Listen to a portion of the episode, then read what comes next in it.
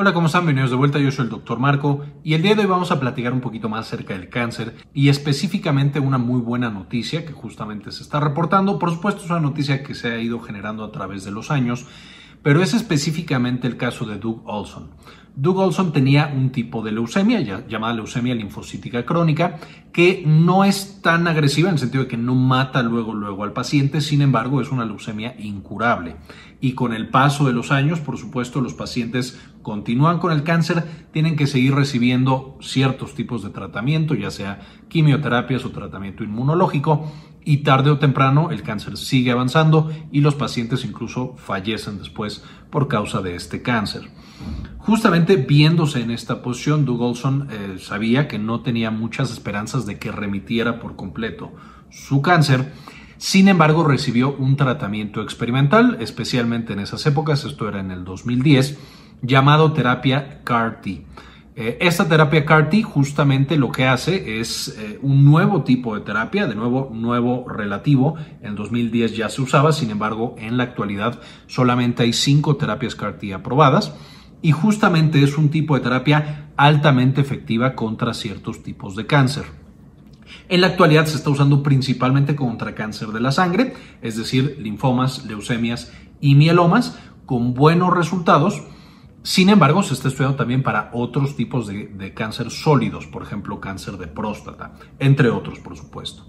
Ahora, la manera en la que funciona esta terapia CAR-T es que justamente, por ejemplo, de Doug Olson, tomaron de su cuerpo eh, linfocitos T. Estos linfocitos T ya los hemos revisado y hemos platicado lo importantes que son para el sistema inmunológico en general y les voy a dejar en la parte de arriba el video en el que platicamos cómo funcionan. Pero esencialmente de los linfocitos T, el linfocito T va a tener un receptor llamado receptor T y este va a detectar ciertos antígenos, cierta proteína, ya sea por ejemplo de un virus o también por ejemplo de un cáncer. Y una vez que detecta esa proteína con su receptor T, va a generar toda una respuesta inmunológica en este momento y a lo largo del tiempo contra ese virus o ese tipo de cáncer. Simplemente inventando o dando un ejemplo muy característico, muchos cánceres de la sangre tienen una proteína que se llama CD19. Esto es característico de este tipo de células, está sobreexpresado en esas células y nuestras células del cuerpo lo tienen pero mucho, mucho menos. Eso significa que si nosotros pudiéramos de alguna manera destruir estas células que tienen esa proteína que se llama CD19, estaríamos básicamente destruyendo a las células del cáncer. Entonces, justamente, con Doug lo que generaron fue, bueno, ya tengo las células tipo T de Doug ya sabemos que estas tienen un receptor de células T con el que nacieron esas células, pero no me está sirviendo contra el cáncer entonces yo voy a cambiarle y voy a meter un gen nuevo para que produzcan este receptor de célula T contra la proteína CD19. Entonces ya trabajo con esas células T, hago que expresen ese receptor de célula T contra CD19 y después le vuelvo a inyectar al paciente estas nuevas células T que destruyen CD19. Esto lo que lleva es que tengamos dos tipos de células T. En una primera instancia, en un primer ataque, cuando yo le devuelvo las células al paciente, va a generar células T que se llaman CD8. Estas CD8 positivas llegan, encuentran a todas las células del cuerpo que tengan CD19 y las destruyen completamente.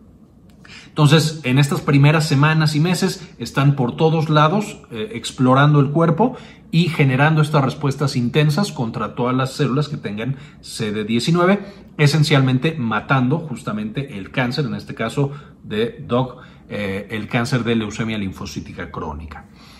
Sin embargo, con el paso del tiempo, que ya quedan menos células cancerígenas, se convierte la CD8 en CD4 y entonces ya no es que generen directamente la muerte de las células, sino que van con otras componentes del sistema inmune, por ejemplo las células plasmáticas, para producir anticuerpos contra CD19. Y entonces no solamente tengo estas células que destruyen a mis células cancerígenas, sino que ya tengo que se generan anticuerpos contra CD19, de manera que esto en términos generales podría proteger a mi paciente de que regresara la leucemia linfocítica crónica, que una vez más es un cáncer crónico que nunca se cura y que el paciente tiene el resto de su vida. La buena noticia en este caso es, bueno, esta es terapia experimental que ha estado desarrollándose cada vez más, pero Doug, que la recibió en 2010, a la fecha sigue vivo y no tiene rastros del cáncer y no está recibiendo tratamiento para él mismo.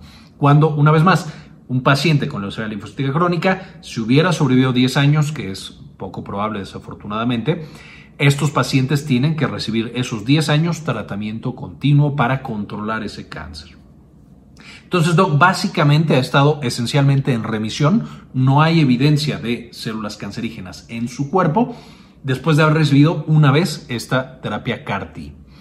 Ahora, estas son muy buenas noticias porque por supuesto está abriendo la puerta para que primero que nada este tipo de cánceres de la sangre e idealmente en un futuro nosotros tengamos que también cánceres sólidos que puedan ser atendidos con este tipo de terapia.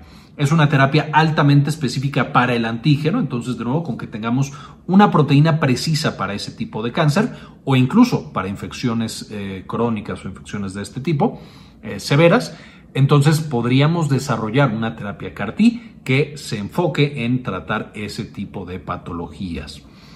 Y por supuesto también, incluso para cánceres que están muy avanzados y que muchas veces ya son resistentes a quimioterapia, inmunoterapia y demás, también podría ser bastante efectiva, como lo están demostrando ahorita las cinco terapias CAR-T aprobadas que se están utilizando de nuevo para patología hematológica.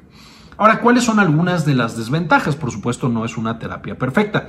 La primera, por supuesto, es que es experimental, se está desarrollando todavía estas cinco que ya están aprobadas, por supuesto, ya van mucho más avanzadas, pero para otras patologías todavía no tenemos esta opción de utilizar CAR-T. Además de que es todavía nueva, puede ser bastante, bastante agresiva en pacientes que tienen altas cargas tumorales, que tienen muchas células cancerígenas. Cuando nosotros metemos la célula T y empieza a destruir células, pues destruye una gran cantidad de células.